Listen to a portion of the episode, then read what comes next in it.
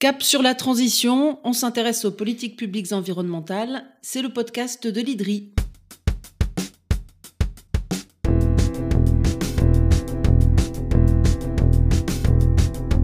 Les experts de l'IDRI nous éclairent sur les innombrables enjeux de la transition vers un monde plus durable.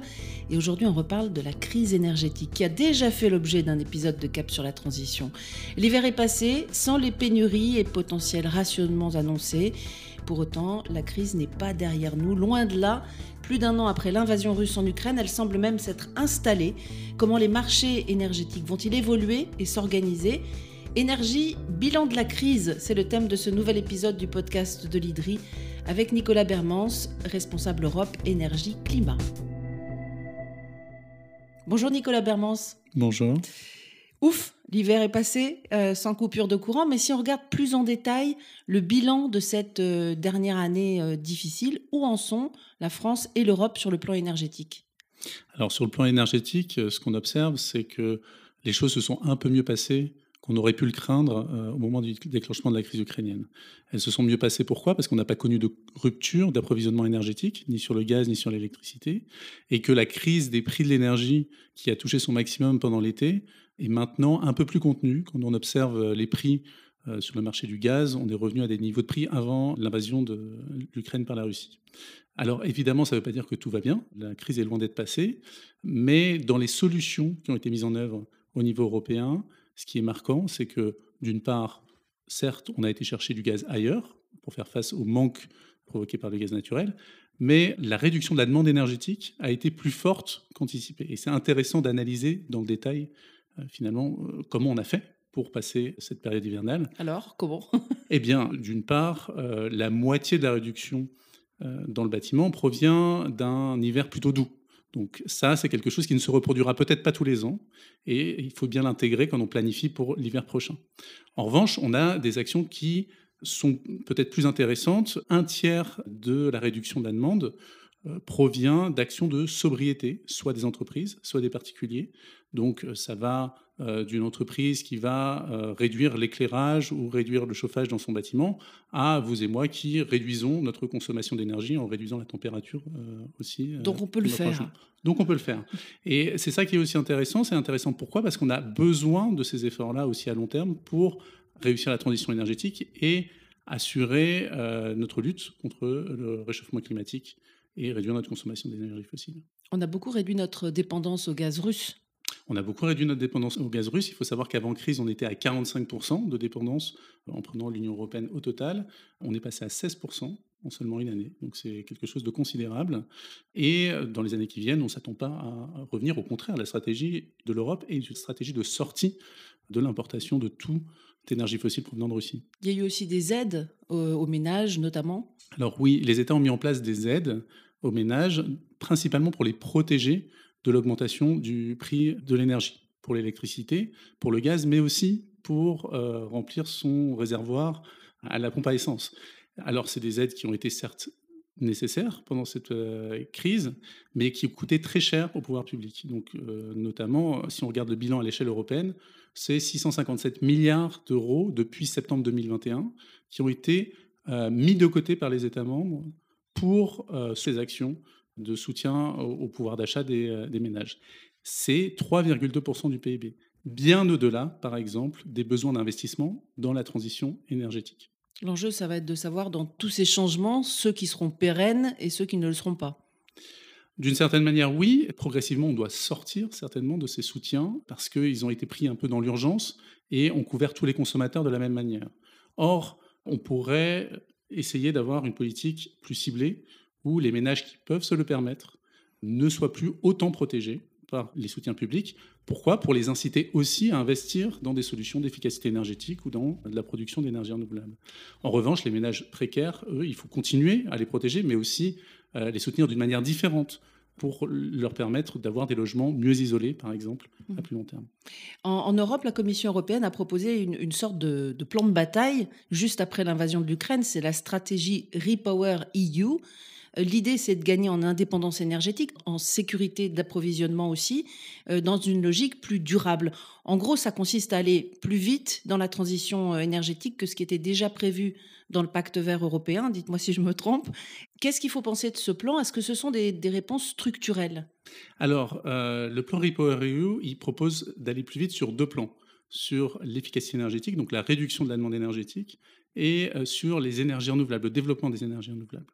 Donc on a maintenant une discussion politique qui a eu lieu pendant l'année passée et on s'oriente finalement sur quelque chose à, mi-chemin entre le volontarisme de la Commission et, disons, les préoccupations plus terre-à-terre des États membres dans la discussion politique qui souhaitaient ne pas aller trop loin. avec des objectifs chiffrés quand même. Avec des objectifs chiffrés, tout à fait. Donc ça va avoir une importance.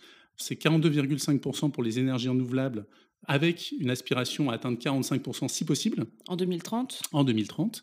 Et pour l'efficacité énergétique, on est euh, sur une réduction de 11,3% par rapport à un scénario de référence qui a été établi en 2020 par la Commission, là où, avant euh, la crise, on était à 9% et la Commission européenne avait proposé 13%. Voilà. Compromis européen, on vise plutôt au milieu de deux chiffres euh, suite à la discussion politique. Néanmoins, alors ces chiffres sont relativement ambitieux. Si on regarde ce qu'on a besoin de réaliser pour atteindre l'objectif d'énergie renouvelable, eh bien, au final, il nous manque un peu moins de la moitié des projets d'énergie renouvelable en Europe. Et ça, euh, sachant que 2030, c'est dans 8 ans. C'est quand même une accélération qui est, significative. C'est tout à fait, c'est après-demain. Donc il va falloir redoubler d'efforts sur l'installation d'énergie renouvelable. Cette mise en œuvre sur le terrain, ça va coûter de l'argent Où va-t-on le chercher? Ça va coûter de l'argent et c'est peut-être la faiblesse principale du plan REPowerEU qui a été présenté par la Commission. Aujourd'hui, les objectifs sont plus ambitieux.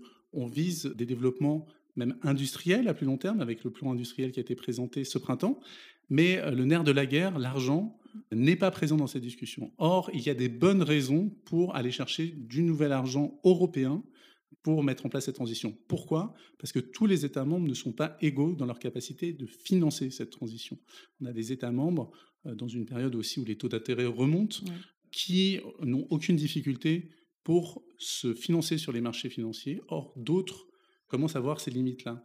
Et on va avoir besoin que tous les États membres s'engagent dans cette transition, investissent dans cette transition et développent aussi les industries de demain. Euh, c'est très important pour réaliser cette transition, c'est très important aussi pour la cohésion politique de l'Union européenne, pour éviter de créer finalement une Europe à deux vitesses, avec euh, celle qui va accélérer dans la transition et l'autre qui reste bloquée dans le système d'énergie fossile parce qu'elle n'a pas les moyens d'engager cette transition. La solution, c'est quoi? La création d'un fonds souverain? Alors on peut imaginer beaucoup de choses. On peut imaginer la création d'un fonds souverain, par exemple. Ça, c'est quelque chose qui a été mis dans le débat par la Commission européenne lors du discours du mois de septembre, qui est le discours de l'État de l'Union, où d'habitude la Commission annonce des nouvelles initiatives. Elle n'a pas encore donné beaucoup de détails mmh. sur euh, la forme que pourrait prendre euh, ce nouveau fonds, mais on a une échéance euh, temporelle. Elle devrait arriver au mois de juin. L'arbitrage, ce sera est-ce qu'on se concentrera sur la réutilisation des fonds européens non utilisés par d'autres priorités Il faut savoir qu'on est à mi-chemin dans le mandat de la Commission et il y a une partie de l'argent qui était programmée pour certaines actions qui n'a pas été utilisée. C'est de bonne guerre, j'ai envie de dire. Une des possibilités, c'est d'utiliser cet argent pour ce fonds souverain ce sera certainement pas suffisant. Et donc, il y a une deuxième question qui se posera, c'est est-ce qu'on va chercher plus d'argent euh, par ailleurs en allant à nouveau peut-être utiliser un mécanisme qui a été utilisé au moment du mmh. fonds de relance, qui est la capacité d'endettement européenne? Finalement, cette année de crise nous aura mis sur une voie. Est-ce qu'on peut en retenir des enseignements à plus long terme pour réussir cette transition énergétique? La première chose, c'est de montrer que quand on se concentre sur la réduction de la demande énergétique, quand on euh, se fixe des objectifs de réduction, notamment des réductions du gaz naturel, eh bien, finalement, ça peut marcher, et, ça a marché. Ça a enclenché tout un mécanisme politique qui s'est mis en place à l'échelle des États membres, avec des plans de sobriété énergétique ou de résilience ou de souveraineté euh, énergétique en fonction des États. On n'avait pas forcément le les mêmes. Le nom n'est pas le même, mais le résultat, euh, finalement. Le résultat est le même. Une impulsion qui est donnée et des acteurs qui se mobilisent au niveau des filières économiques pour réfléchir ensemble à comment réduire la facture euh, énergétique et les consommations. Ça, c'est la pérennisation des, politiques de sobriété. On a parlé des boucliers tarifaires aussi, des aides. Là, pour le coup, il faudrait euh, changer de braquet. Bah, il faudrait surtout garder en tête qu'on a réussi à débloquer beaucoup d'argent dans le cadre de cette crise énergétique. On n'a pas besoin même d'atteindre ces sommes-là pour investir dans la transition Pourquoi? Parce que en fait, tout ne va pas passer par le budget de l'État. L'État a besoin de mettre en place des soutiens financiers et des cadres réglementaires euh, intéressants pour pouvoir investir, pour que les acteurs investissent dans cette transition. Donc finalement, à partir du moment où on s'est dit dans une période de crise qu'on pouvait mobiliser 2-3 points euh, de PIB pour gérer cette crise, eh bien on devrait, euh, dans une logique de long terme, être en capacité de mobiliser un point de PIB, c'est ce qu'on aurait besoin à long terme, pour engager la transition énergétique et la réussir, encore une fois, en ayant des mesures structurelles qui permettent de réduire les émissions, mais qui, et on le voit déjà, euh, permettent de garantir l'indépendance européenne et de réduire la, dépendance aux importations d'énergie fossile. Concrètement, vous parliez tout à l'heure de, l'isolation des, logements ou des bâtiments, c'est un des exemples l'isolation des logements. On a aussi besoin d'investissement dans l'infrastructure, l'infrastructure électrique, parce que mmh. la transition, ça veut dire euh, mmh. investir euh, dans la production et la consommation d'électricité. On a besoin de développer, par exemple, les réseaux de chaleur. Donc, dans tout cela, le rôle de la puissance publique est assez clé. Troisième axe, peut-être euh, troisième piste pour l'avenir, la politique extérieure de l'Union européenne en matière énergétique. Oui, tout à fait. Alors, ce qu'on observe c'est que les Européens, cette année, ont été très actifs pour aller chercher du gaz ailleurs, mmh. euh, chez les producteurs de gaz, ce qu'on appelle le gaz naturel liquéfié, celui qui est importé par bateau. Euh, il est prévu que ça se poursuive d'ailleurs Il est prévu que ça se poursuive. Mais euh, finalement, si à long terme, l'objectif de l'Europe est de sortir du gaz, de l'utilisation du gaz naturel, et d'engager la transition énergétique, ça devrait appeler à une diplomatie beaucoup plus large. Une diplomatie qui fait appel, par exemple, à engager des discussions avec les pays qui sont riches en ressources dont on a besoin pour la transition énergétique. Les matériaux critiques notamment, pour les, les batteries, pour les éoliennes, pour toutes les énergies renouvelables En partie les matériaux critiques, mais aussi à discuter de l'ouverture de certains marchés euh, pour les entreprises européennes qui développent des solutions de transition énergétique. On peut penser notamment euh, aux entreprises européennes qui sont euh, en pointe sur le développement de l'éolien et l'éolien en mer. Il y a des marchés qui peuvent exister dans d'autres États, des pays qui peuvent être intéressés par ces solutions-là. Et cette diplomatie européenne, finalement, doit s'élargir, ne pas rester avec un focus trop centré sur l'approvisionnement en gaz, mais évoquer de façon large les solutions de transition énergétique avec les pays émergents, avec les pays en, développement notamment. Pour résumer, pour renforcer euh, l'efficacité et la sobriété de la politique énergétique de l'Union européenne, il faut à la fois capitaliser sur l'expérience de cette année et puis garder ce nouveau cap qui a été trouvé dans la crise.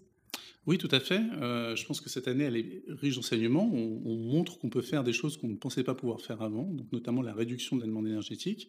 Et ça, c'est au bénéfice finalement de deux grands objectifs qu'on doit avoir en tête. Euh, le premier, qui est l'objectif climatique, la réduction des émissions de, gaz à effet de serre. Et le deuxième, c'est la réduction de la facture énergétique des, Européens et de la dépendance qui existe aujourd'hui euh, pour l'Europe vis-à-vis de ses importations d'énergie fossile. L'idée, c'est que ce soit donc gagnant-gagnant et on aura sûrement beaucoup d'autres occasions d'observer cette évolution avec vous. Merci beaucoup, Nicolas Bermans. Je rappelle que à l'IDRI, vous. vous êtes responsable Europe, expert énergie, climat. À bientôt. À bientôt.